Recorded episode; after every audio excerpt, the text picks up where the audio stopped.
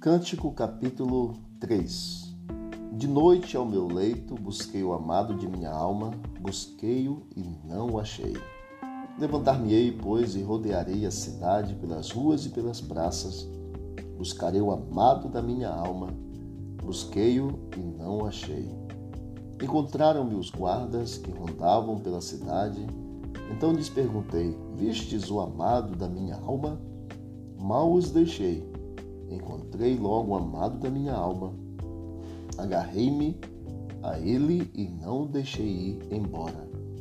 Até que fiz entrar em casa de minha mãe e na recâmara daquela que me concebeu. Conjuro-vos, ó filhas de Jerusalém, pelas gazelas e cervas do campo, que não acordéis, nem desperteis o amor até que este o queira. O casamento é algo sublime e algo idealizado no coração de Deus. No princípio, o Senhor Deus criou o homem, e depois de ter criado o homem e todos os seres viventes, o Senhor Deus viu que não era bom que o homem vivesse só.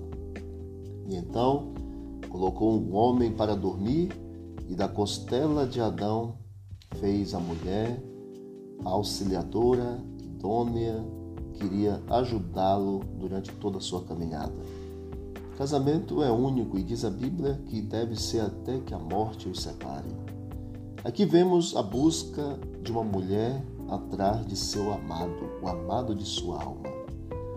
E ela o encontra e diz no versículo 4: o amado de sua alma e leva-o para dentro das recâmaras da sua mãe e ali realiza a festa nupcial com o amado de sua alma. Que Deus abençoe os nossos lares, o casamento de todos nós. Relacionamento nem sempre é fácil, temos desafios de relacionamento, de comunicação, de vivência. E Deus ele está disposto a nos ajudar para que a amada ou amado de nossa alma nunca saia de perto de cada um de nós. E se porventura você estiver passando por problemas no teu relacionamento, busque a Deus e busca reconciliação com o teu marido ou com a tua esposa. E que Deus continue abençoando. Vamos orar? Querido Deus, obrigado por todas as tuas bênçãos e porque o Senhor nos dá o privilégio de conhecermos um pouco mais da tua palavra.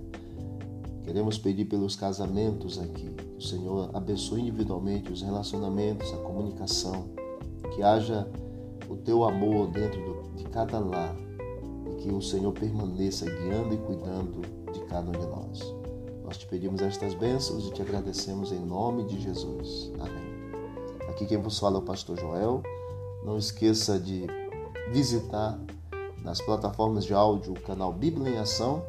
E o Senhor Jesus disse: Examinai as Escrituras, porque julgaste ter nela a vida eterna e são elas mesmas que testificam de mim. Forte abraço e que Deus abençoe.